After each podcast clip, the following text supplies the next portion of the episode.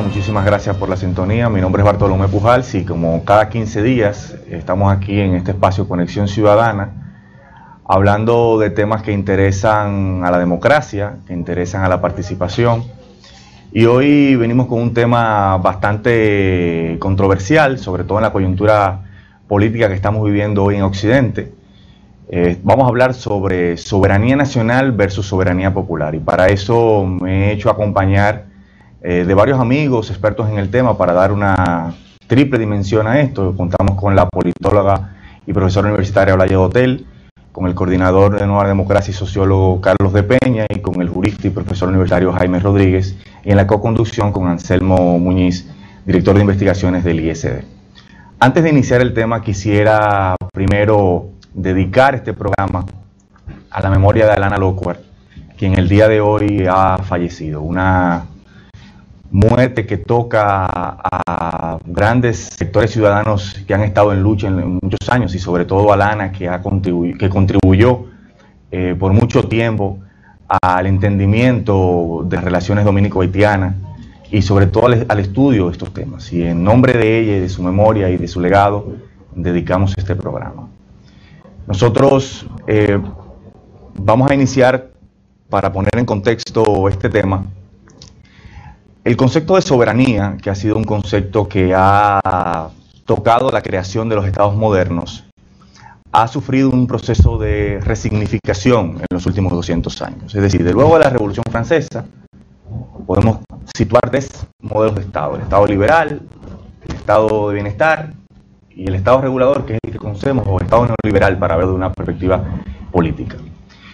Y en el transcurso de esos doscientos y tantos años, ese concepto de soberanía ha ido experimentando un proceso de resignificación hacia su apertura. La soberanía era vista exclusivamente en el marco de las fronteras de los estados nacionales y en la medida en que eh, la globalización y el mundo comenzó a interconectarse, entonces ese concepto de soberanía comenzó a generar sesiones.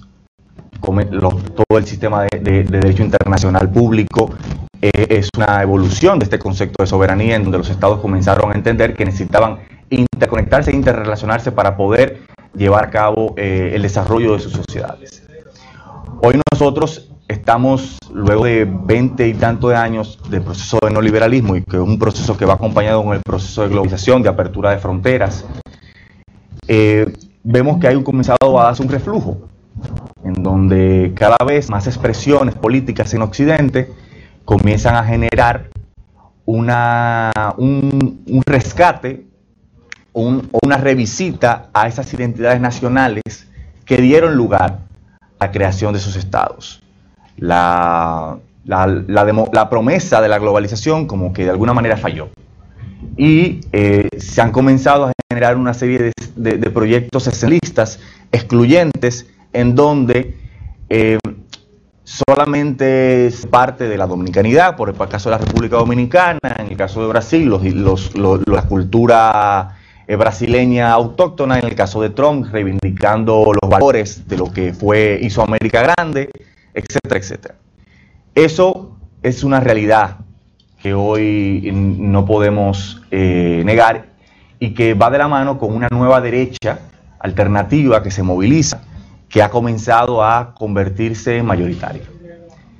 En ese contexto, es posible, y hago una pregunta común para iniciar el diálogo luego del punto sobre la ley, ¿cómo vemos esta relación hoy de soberanía nacional versus soberanía popular? Hola, ya. Bien, eh, lo primero es que yo veo mi, posición eh, tiene un contexto o se posiciona desde la democracia, ¿sí? porque uno habla desde un lugar y del lugar donde yo voy a hacer este planteamiento es de la democracia del siglo XXI. La democracia que autores como Chantal Mouffe hablan de eh, democracia radical. Y bueno, entonces en ese sentido, eh, reconocer que la soberanía eh, nacional eh, parte siempre del reconocimiento del poder del Estado, del Estado, pero obviando que el Estado es una expresión de la hegemonía de la sociedad, es decir, de la construcción de poder de la sociedad en un determinado momento. y obvia que cuando se habla de el Estado, que supuestamente representa a, eh, al pueblo, obvia que eh, dentro de ese pueblo hay muchos pueblos y que esa idea de identidad nacional realmente eh, en, términos reales esa identidad nacional nunca ha existido. Es una construcción ficticia que en su momento en los estados, en su conformación, eh, el, poder hegemónico eh, construyó a partir de una disputa donde alguien ganó, bueno, esa identidad. La identidad nacional es la identidad del que ganó. Entonces, el, tema entre soberanía popular y soberanía nacional, lo que refleja, por un lado, una es la hegemonía del que ganó, que en un, el Estado como un escenario de disputa, eh, donde la, expresión hegemónica predominante es la que va a controlar y la que se va a representar. Eh, y por otro lado, tú tienes la idea de soberanía popular, que es, como sabemos, el soberano, si el, si el, si el, si el pueblo es el soberano y es de donde emana el, poder, entonces, reconociendo que dentro del pueblo hay muchos pueblos, o sea, sectores diversos, poblacionales, con características culturales, económicas, sociales diversas. Hay personas con discapacidad, mujeres, eh, inmigrantes, etcétera. Ese pueblo se convierte en un pueblo en la medida en que puede ejercer igualmente sus derechos, mirando la perspectiva democrática. Entonces, hay soberanía popular cuando los pueblos pueden hacerse, pueden, pueden vivir y convivir con igual acceso, igual ejercicio de sus derechos. Y, desde ahí es que yo eh, posiciono la soberanía popular, la esa, esa soberanía popular, ese poder de esos diversos pueblos que conviven y que logran construirse en un solo pueblo a partir del igual ejercicio de sus derechos económicos, sociales, políticos. Porque yo, en el marco de que mis diferencias ya sea por condiciones de discapacidad, porque soy mujer, yo puedo igual que Anselmo o Carlos o tú Bartolomé ejercer igual, igualmente mi derecho. Entonces, eso solamente es posible a partir de expresiones políticas ¿eh? que le permitan a esos diversos pueblos expresarse. Si yo limito la soberanía desde el Estado Nacional, yo estoy reduciendo ¿eh? el poder y la representación del poder de quienes controlan en ese momento el Estado. Ese es el punto. Yo, tengo una, ahora que te escuchaba, me preocupa una cosa. leí hace, hay un texto de, Monedero, de Juan Carlos Monedero muy reciente que se llama La izquierda del el algoritmo, donde él acotaba que el que manda coloca las palabras, o sea, los significados, la, semiótica del el sentido. Entonces, una de las cosas que me, mm, venía pensando eh, hace unos días cuando Bartolomé me, invitó al programa era, bueno, pero ¿a qué le vamos a llamar soberanía? ¿Qué es lo que está en disputa? Eh, ¿Por qué hay una diferencia entre soberanía nacional y soberanía popular? ¿Y quiénes le llaman soberanía nacional a qué? ¿Y quiénes le llaman soberanía popular a qué? ¿Y para qué nos serviría? Entonces, en ese plano, dice, bueno, soberanía para mí es autodeterminación. Por ejemplo, un ejercicio de reflexión muy particular y bueno, autodeterminación, libertad de acción, libertad de ejercicio, y eso implica o debe implicar que, a, que es no contra alguien, sino en relación a alguien o algo, a un marco institucional eh, determinado o a unos sujetos X que no son como yo. Yo soy soberano en el ejercicio de mi voluntad, en tanto que otros eh, lo son y no me lo impiden a mí y ni yo a ellos. Ahora, cuando entramos en el debate y, una de las cosas que habría que, no caer en la trampa de hacerlo tan abstracto, o sea, de, corte epistémico, o sea, que tú dices, bueno, al final lo que estoy debatiendo es un tema, un claustro académico que termina eh, desenmarcado del debate público. No, yo creo que esto de soberanía popular y soberanía nacional tiene, nosotros tenemos que situarlo en el marco del debate público, porque la trampa en la que hemos caído discursivamente al competir en términos del relato contra sectores que piensan que la soberanía nacional es adversarial, o sea, que es contra alguien y que esa soberanía nacional está en juego, en peligro, en función de, de sujetos que son evidentemente vulnerables, y dejan de lado, porque no los he escuchado ni leído en ningún momento, el contexto de lo que implica la soberanía popular en relación con la representación en el Estado, frente al Estado y para el Estado. O sea, ¿de quién es la propiedad de lo público? ¿Cuándo hay soberanía? Eh, por, exacto. O sea, pero ¿de quién es la, de lo público de quién es? ¿De los sujetos que dicen representarlos o de lo o de lo o de todo de toda la ciudadanía? Si es de toda la ciudadanía, la soberanía está vinculada a la capacidad estaría, perdón, a la capacidad de esa ciudadanía de, de, constituirse en elemento cotidiano de poder. Mira, hay algo importante. Eh, subrayando el tema de Hay, hay, algo importante que tú dices del tema de cómo se está construyendo el tema de la soberanía nacional como una lógica adversarial en contra de alguien, en contra de otros pueblos. Y una de las, de las virtudes. No, no, puede, no, aquí nada más. No, no, no, no en todo Occidente. Es un patrón occidental. Claro, este lo digo.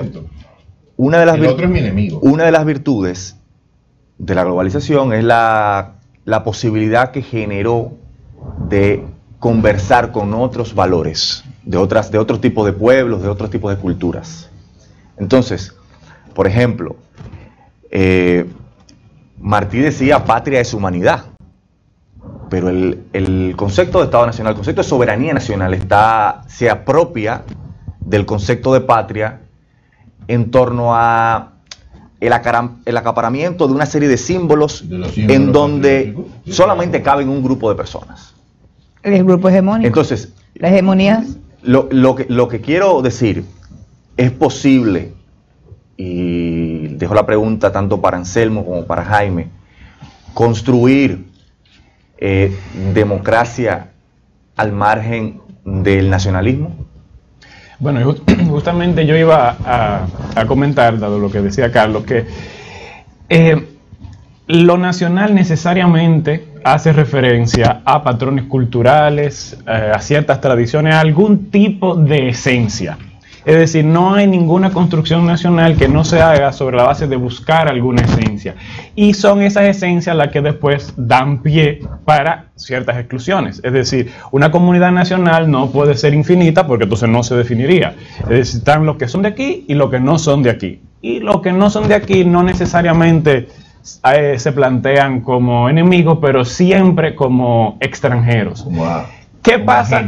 Como ajenos. ¿Y qué? Exactamente. Entonces, eh, justamente no algo que pasó en, los 90 con todo el, eh, el auge de la globalización fue que empezaron a formarse ideas políticas poco, yo diría que débiles, pero que rondaban a esos círculos del capital financiero, de la posibilidad de construir ciudadanía al margen de esos relatos eh, de identidad nacional. El ciudadano, del mundo. por necesidades económicas. Claro. O sea, ellos necesitaban consumidores, no ciudadanos de naciones. Y eso, eso, es un, elemento importante que contribuyó eh, eh, a limitar eso, pero que ahora podemos ver cómo en sustitución o incluso en respuesta reactiva a eso, vuelven a nacer relatos nacionalistas excluyentes que en un momento se pensó que quizá habían sido superados. Entonces yo realmente me hago la pregunta porque no veo ningún ejemplo concreto de proyectos que,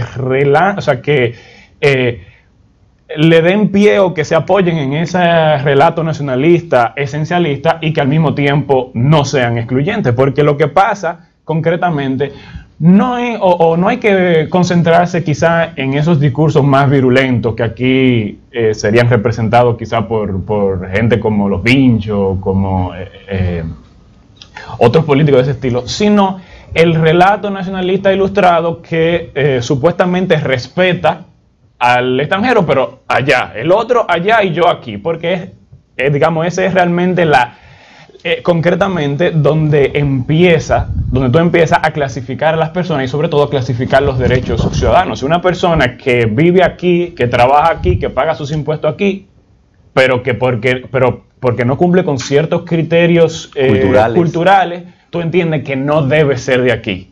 Y no debe ser de aquí porque tú estás defendiendo, tú bueno, aquí la excusa que siempre se da, que somos pobres o que no tenemos suficiente, esa excusa la dan aquí y la dan en Alemania.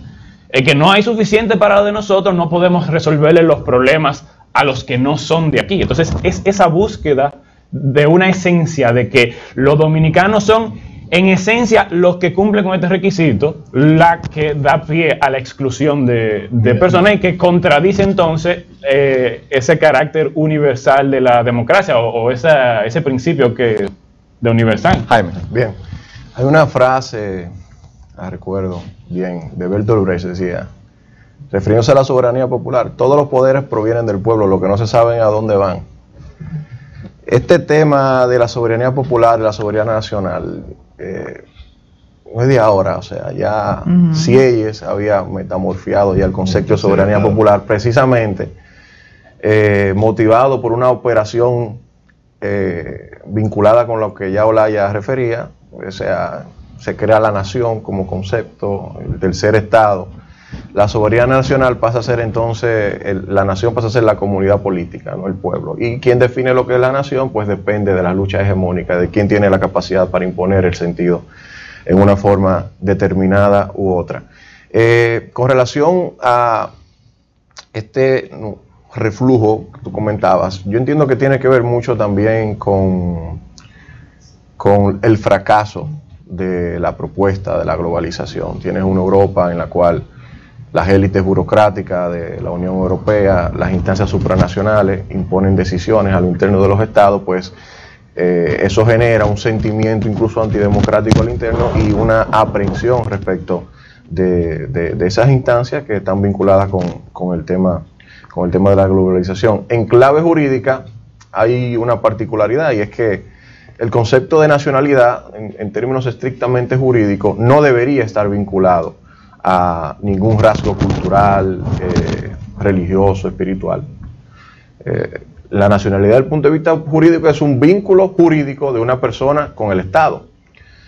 Eh, independientemente de que la persona sea de religión evangélica, independientemente de que sea afrodescendiente, independientemente de que pertenezca tal vez a otras naciones desde el punto de vista cultural, como puede ser por ejemplo la nación gitana en España. Sin embargo, lo que estamos viendo ahora es que se están incorporando a fin de legitimar esas posiciones desde el punto de vista jurídico, criterios que sí tienen que ver con rasgos eh, identitarios, con rasgos eh, eh, religiosos incluso, con rasgos de origen en las distintas constituciones de los países, en los distintos ordenamientos jurídicos. La República Dominicana es un ejemplo. Recientemente, en la constitución del año 2010, se, se estableció un criterio para condicionar el acceso a la nacionalidad que todo el mundo sabe que viene por esa aprehensión respecto de que personas que no son culturalmente dominicanas puedan serlo en términos jurídicos. Lo mismo está pasando también en Estados Unidos ahora con, Donald Trump. Al final, yo creo, tomando lo que dice Anselmo, que toda esa discusión lleva una encrucijada y es debatir si es necesario mantener el concepto de nación, si es necesario mantener la idea de nacionalidad, si es necesario mantener la idea de identidad nacional, eh, o si sin embargo una propuesta totalmente democratizadora, revolucionaria, implica desechar esos conceptos, esos valores por, por ser excluyentes y esencialistas. Y yo admito por el momento no tener respuesta en ese sentido, porque me parece que independientemente de que debemos avanzar hacia una sociedad por poner un nombre cosmopolita, todavía hay un, un, arraigo demasiado fuerte eh, en la forma en que las personas se relacionan entre sí con relación a la identidad nacional. Entonces, eh, a veces hay que tener cuidado en términos políticos, pragmáticos, políticos pragmáticos. Para decirlo de una manera, no podemos dejarle el discurso eh, de la identidad nacional a la derecha. Eh, porque podría ser contraproducente. Íñigo Errejón decía algo de que no puede ser que la izquierda no tenga patria. Yo de, eso. de que la izquierda no tenga patria. Yo quiero que vayamos a una pausa y cuando regresemos vamos a ver un corto para generar algunas reflexiones a partir de él.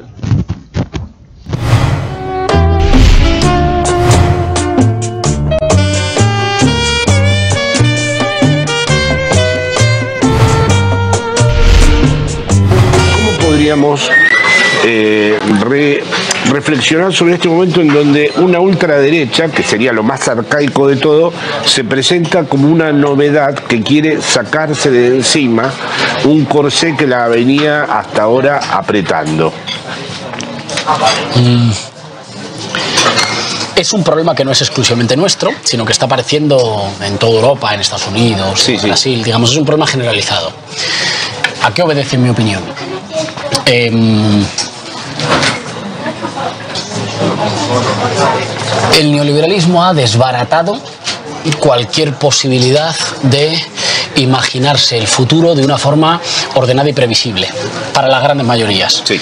Una retórica que al mismo tiempo decía que estaban aumentando las oportunidades para viajar más, hacer más negocios, conocer a más gente y no sé qué, se ha concretado para un- una pequeña cúspide de la pirámide. Para la mayor parte de la gente, nuestro mundo hoy es más amenazante que hace 20 años. Sí, desde luego. Eh, se han roto todas las certezas, que el empleo de mi padre pueda ser mi empleo, que yo le vaya a poder dar a mis hijos unas condiciones de vida, si me esfuerzo lo suficiente, mejores de las que me dieron a mí mis padres, es decir, digamos, la- el- una cierta línea como de progreso familiar que expresa Sí.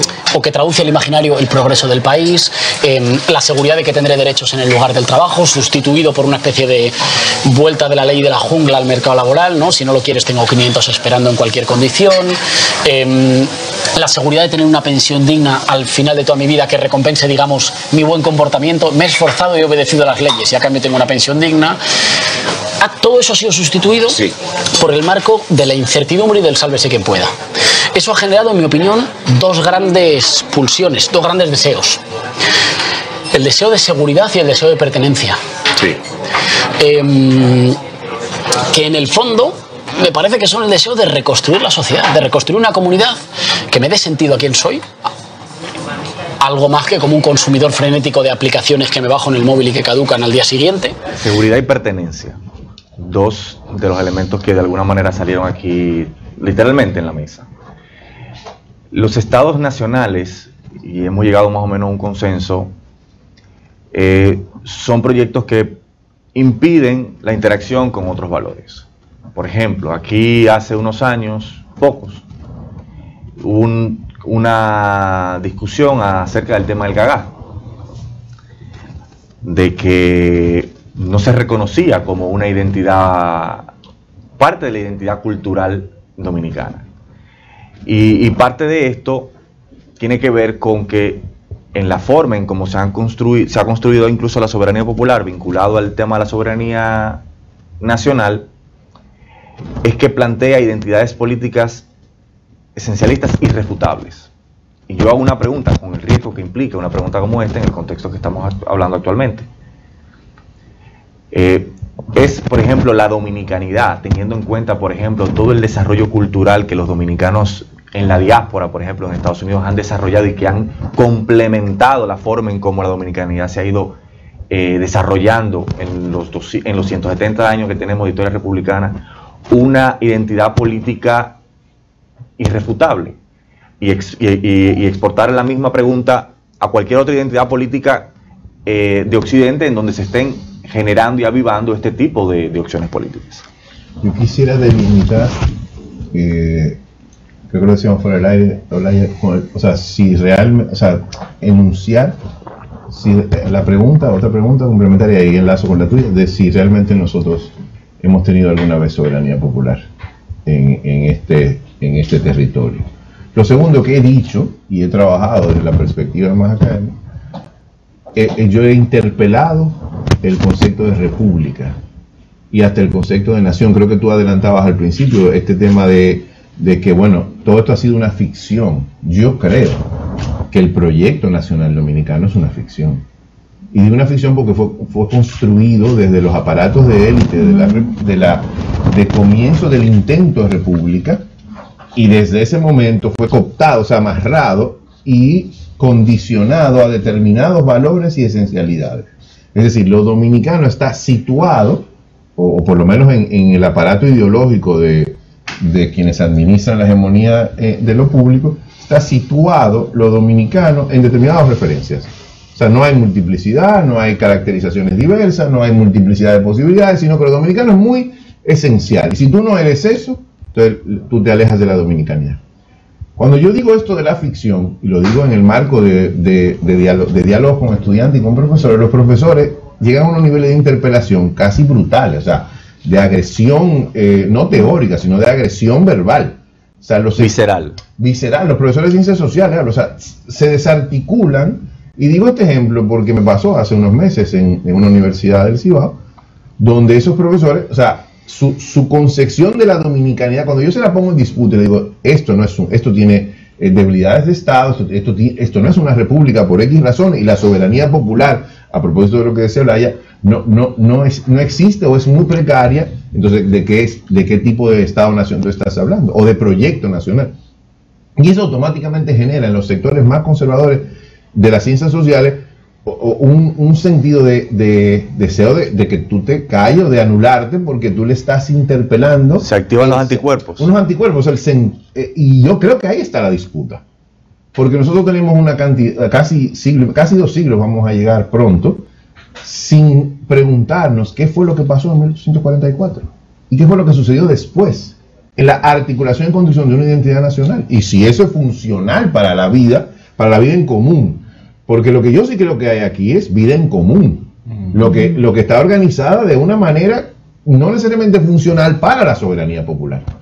Y sí hay un, un- y con esto concluyo en esta parte, sí hay una, una cooptación, una, una manipulación del concepto de soberanía nacional. Entonces, ausencia de república, ausencia de Estado, el proyecto nacional atrapado en unos sentidos y unos significados determinados y, y- y una disociación del, del ciudadano común y corriente de lo que realmente debería vincularlo, que es el- el- el- a través de esa expresión de la soberanía popular, que no es otra cosa que el colectivo pensando, decidiendo autónomamente su destino. Claro, y, y en esa misma línea, eh, pensar lo que nos aporta justamente la soberanía popular. Eh, eh, sobre todo pensando en Marta Nussbaum y todo el tema del cosmopolitismo. O sea, ¿Qué le aporta lo, lo micro, lo local a la vida con los otros que quizás nunca conoceremos?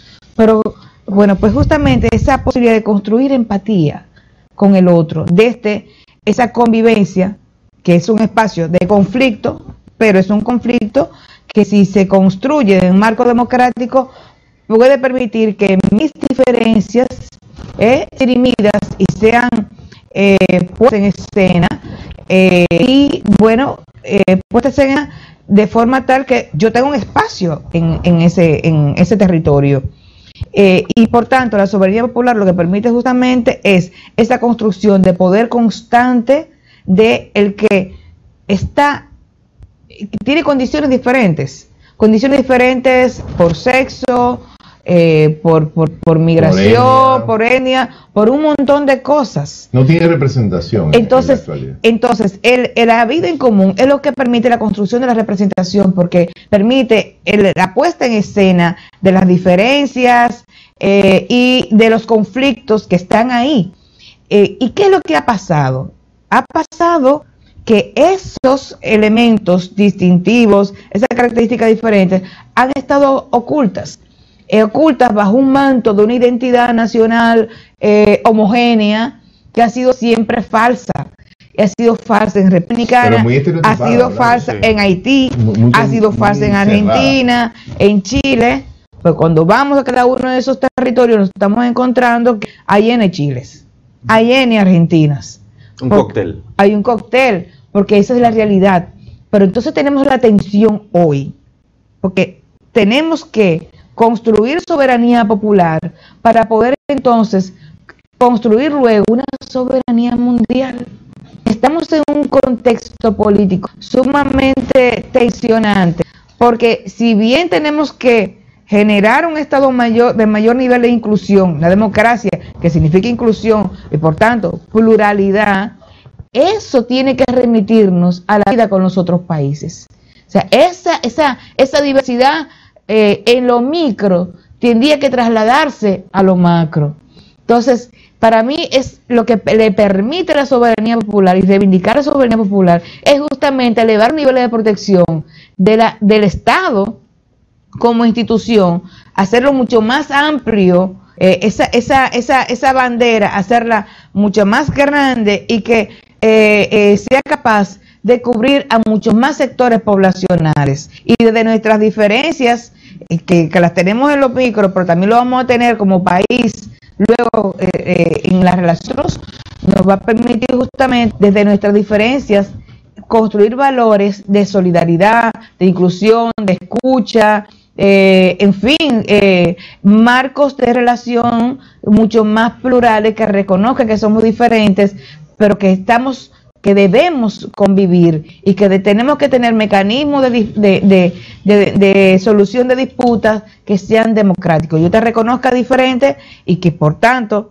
y tú tienes derecho a ser diferente y que el- los mecanismos de disputa tienen que ser democráticos. Jaime, una pregunta. Eh, Desde la, Pero quería retomar la, la pregunta que hiciste al inicio eh, con relación a la identidad. Hay muchas personas que afirman que la identidad nacional debe ser invariable, inquebrantable, etcétera. Eh, me parece que eso es una afirmación totalmente antihistórica. O sea, no hay ninguna comunidad política que se haya mantenido en la historia de la humanidad Que no haya sido permeado. que haya sido permanente, que no haya sido permeada, que no haya nacido, sea, crecido, químicamente desarrollada y se haya muerto. Es un absurdo humano. Es un absurdo. Estoy haciendo una valoración de No, si, es un la debe- peligro de- de si de- de si Un debemos mantener nuestra identidad, nuestras tradiciones o no. Es un hecho histórico. O sea, no es ni siquiera una acción. Es imposible porque este es un solo planeta. Ahora, ahora sí voy a hacer una valoración. Aparte de eso, afirmar esa cuestión sería precisamente negarnos nosotros la determinación de darle sentido a nuestra propia identidad ahora en el presente. Eh, decir que la identidad es invariable sería quedarnos atados a lo que en un momento histórico un grupo de personas determinó que era la identidad lo que decía dominicana Jefferson. lo que, que era la identidad dominicana. Eh, y eso es negar nuestra propia soberanía. Eh, Decía Bono, los dominicanos se independizaron, pero no se han dado cuenta. Exactamente. Sí, sí, sí. Entonces, eso eh, eso. De, claro. o sea, de, de tu propio, de tu propia posibilidad de, sin- de- de darle significado a lo que tú entiendes por soberanía. y son hechos palpables, independientemente de los discursos que hayan, patrióticos, de, del 1844, de la independencia, de los padres de la patria. La identidad dominicana de hoy no es la misma de 1844, ni es la misma de 1900, ni es la misma de 1960. No es la misma, más allá de los discursos. Y va a seguir cambiando. La transculturalización es un hecho.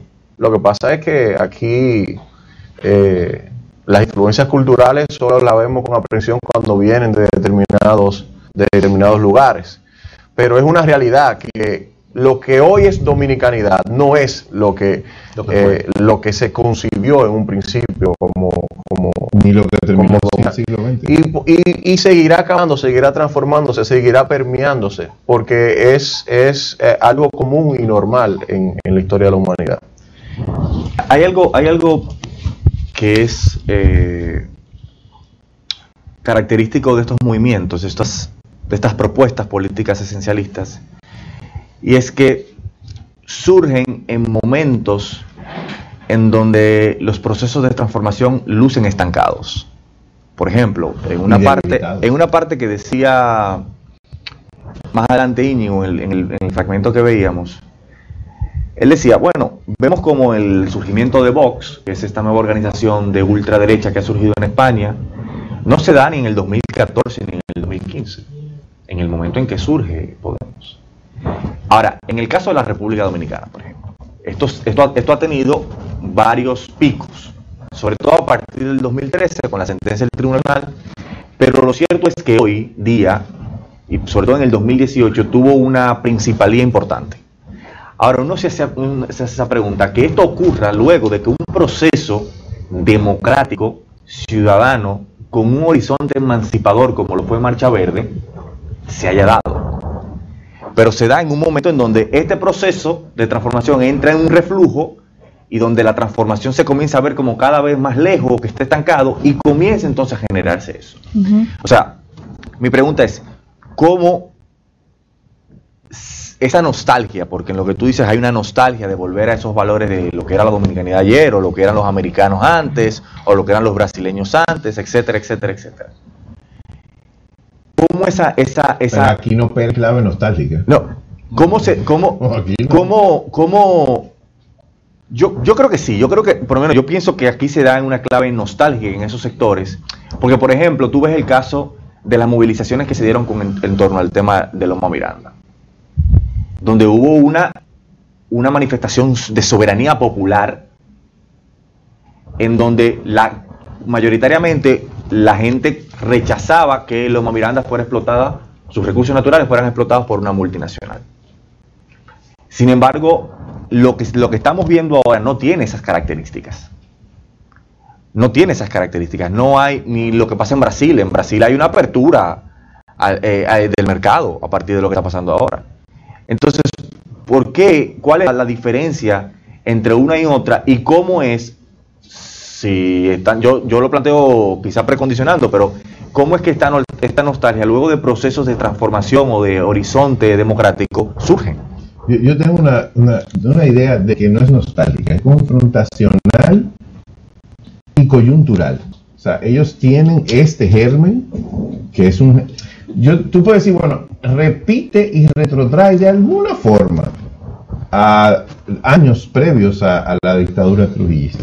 Pero los hijos de Duarte, por ejemplo, eso es algo No, nostálgico. no, pero no, no, porque lo que hacen, oye, y, y entiendo por, por dónde va, pero lo que hacen es que usan los recursos simbólicos que, que tienen a mano, porque son, son, son la expresión, es gente con una capacidad limitada de construcción eh, teórica, o sea, de los marcos teóricos, en el sentido de, bueno, eh, nosotros le vamos a dar un sentido de paz, o sea, no es una derecha eh, avanzada en términos li- de económicos, no, no, sino básicamente nosotros tenemos un problema concreto, que es lo haitiano y sus, circunstancias.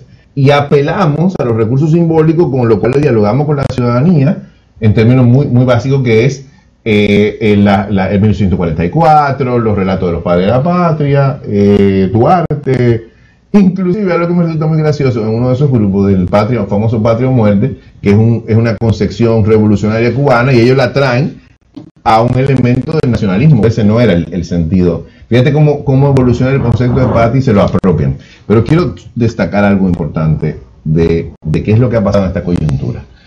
Sencillamente, y a propósito de lo que decías de la Marcha Verde, cuando la política degrada su nivel, o sea, degrada el nivel de la densidad con la que se practica y con la que se piensa. O sea, si hay carencias en la reflexión eh, política, si hay carencias en la práctica política, o si los grupos disputa degradan el debate y, la- el conflicto, eso también permite que germinen expresiones políticas de este, de este tipo vinculadas a sentimientos. Porque lo que está pasando con este proyecto, con esos proyectos eh, de esencialistas, como tú le dices, es que están apelando a la sensibilidad de, de la gente común, no a, a la reflexión de pensamiento, sino esto es peligroso, hay un peligro inminente y nunca te definen el peligro Sí, inminente. pero hay, hay- Anselmo. pero bueno, eh, dilo tú, Marcelo, porque tiene que ver con el estudio que ustedes hicieron. Pero, De cultura eh, democrática. Sí. parte eh, eh, de lo que pasa también es que yo, por ejemplo, desde un, de un punto de vista cultural, no vería mucha diferencia entre el tema, como tú decías, lo planteaste, el tema de Loma de Miranda y ahora, porque, digamos, eh, los criterios sobre si un recurso natural se explota de manera pública o privada, o si la empresa que lo explota es de aquí o de otro país, son, debe, debe estar basado en quién te ofrece mejores beneficios para la ciudadanía. No, no es un tema eh, esencial de, de la forma como tú decías la explotación.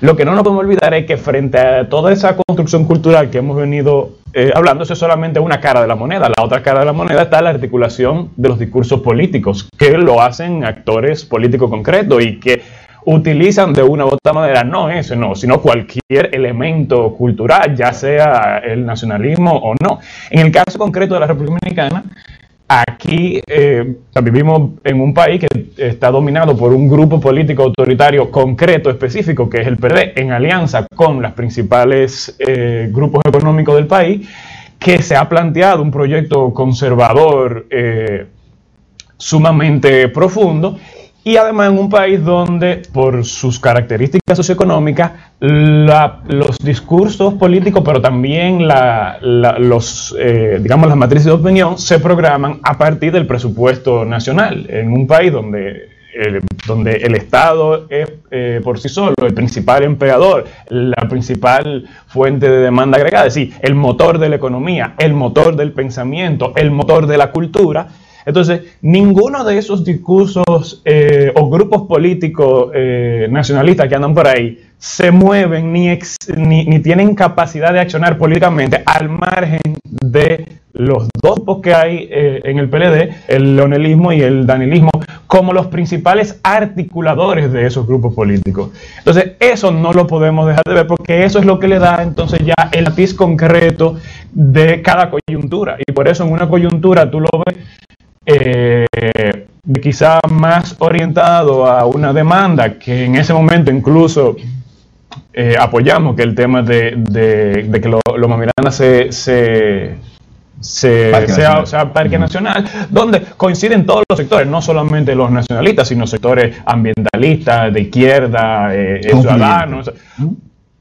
Y luego, eh, igual en la Marcha Verde, los sectores nacionalistas coinciden con montones de otros sectores y luego cuando hay necesidad de cortocircuitar eso, entonces se activan diferentes resortes entre lo que resulta activado el tema del nacionalismo ya en otra vía, en la vía de que vamos a desviar el tema, el tema no es la impunidad, la corrupción, las desigualdades, sino eh, el enemigo externo que siempre ha sido en nuestro país o en cualquier país eh, una, un resorte utilizado por quien está en el poder para eh, cuando, cuando se siente acusado, entonces desviar la, atención. yo, veo dos cositas ahí. Voy a la pausa cuando volvemos. ¿Es posible pensar otras formas de soberanía popular? Reflexión sobre eso después de la pausa.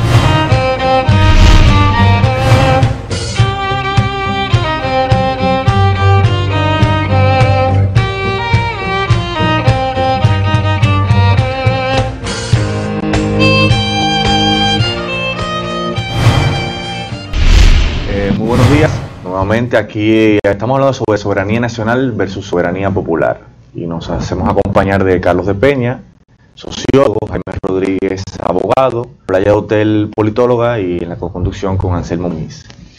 Hacíamos una pregunta antes de irnos a la pausa y es, ¿es posible pensar otra forma de soberanía popular que sea incluyente, que admita la interacción eh, con otros valores?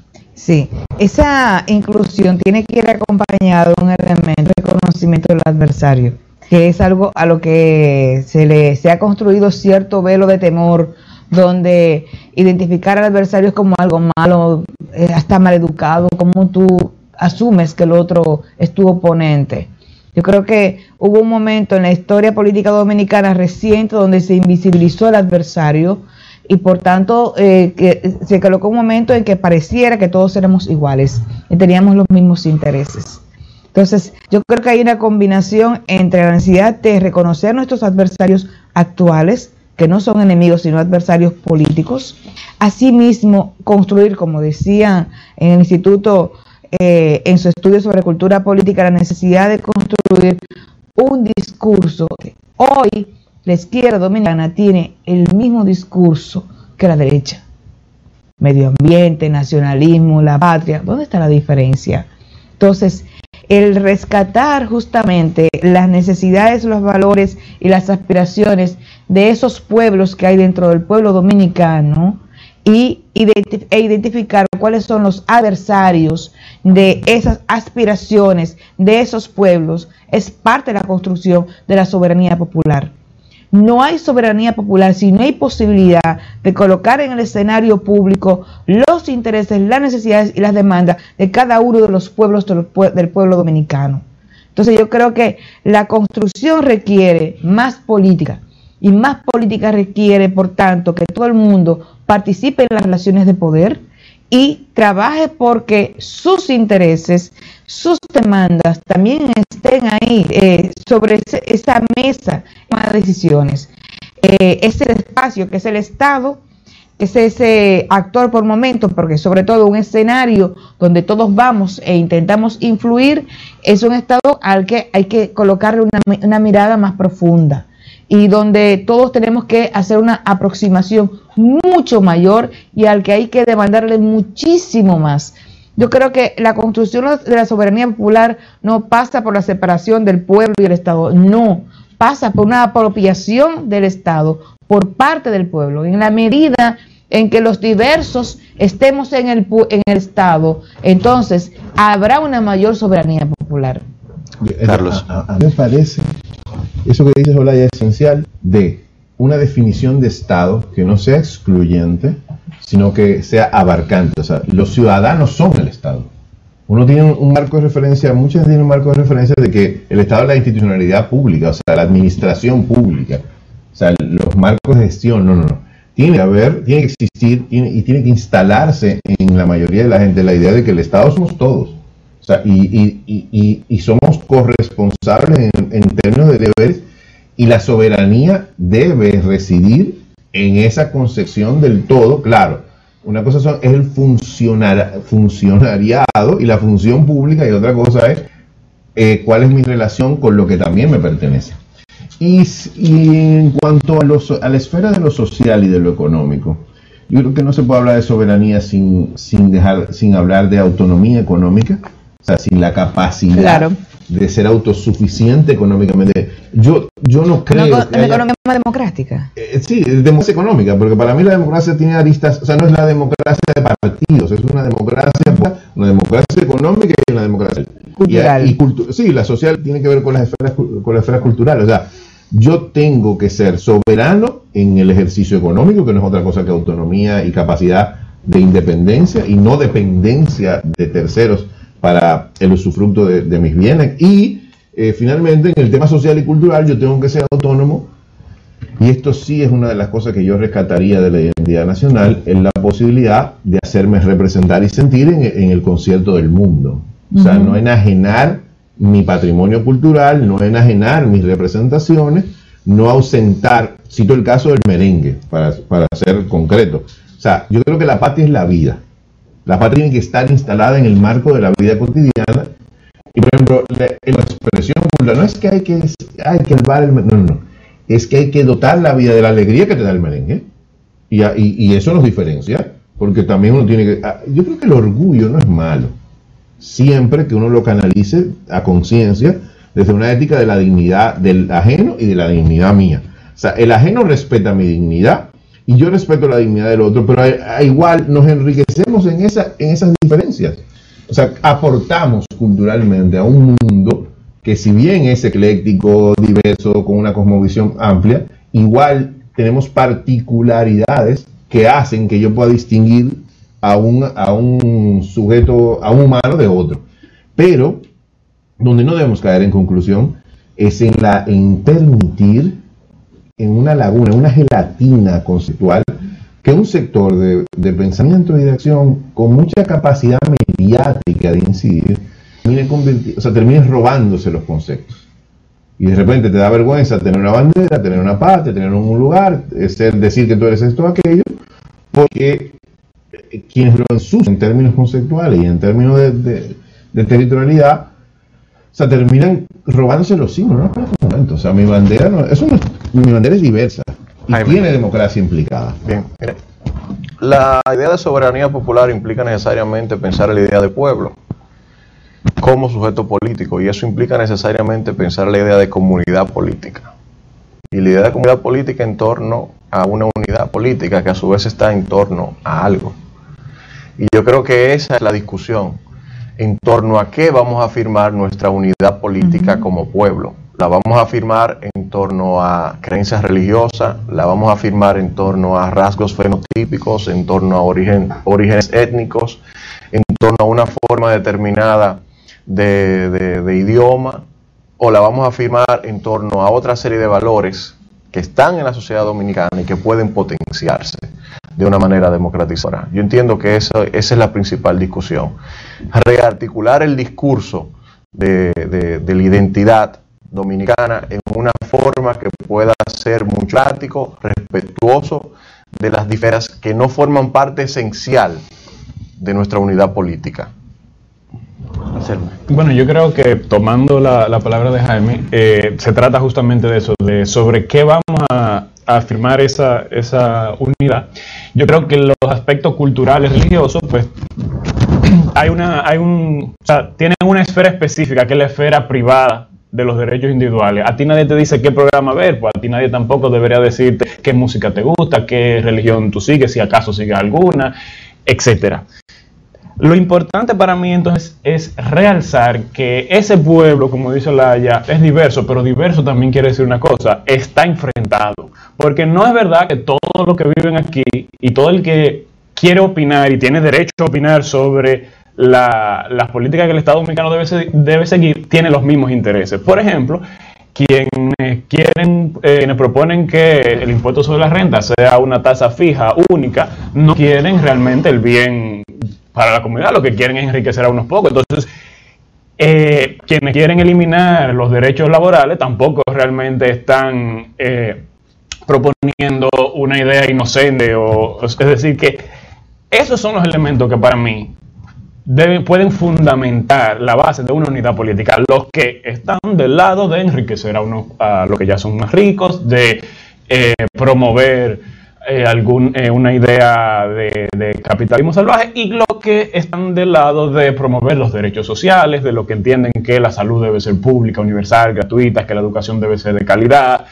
eh, y universal también, que la gente tiene derecho a vivir bien. Yo creo que para mí la, la de ese nuevo bueno, muchísimas gracias a ustedes por la, participación. Eh, yo creo que es un tema sobre el cual tendremos que seguir eh, reflexionando y reflexión para la acción, por creando un nuevo concepto de soberanía popular y un discurso en torno al concepto de soberanía popular que eh, respete los derechos ciudadanos y que integre a la mayor cantidad de gente. Nos vemos dentro de 15 días en Conexión Ciudadana hablando de estos temas que conectan contigo. C'est Alana Loquat, depuis République Dominicaine. Nous apprenons créole dans los calabazos, na poyet à Labor Archives, créole expérience, bon.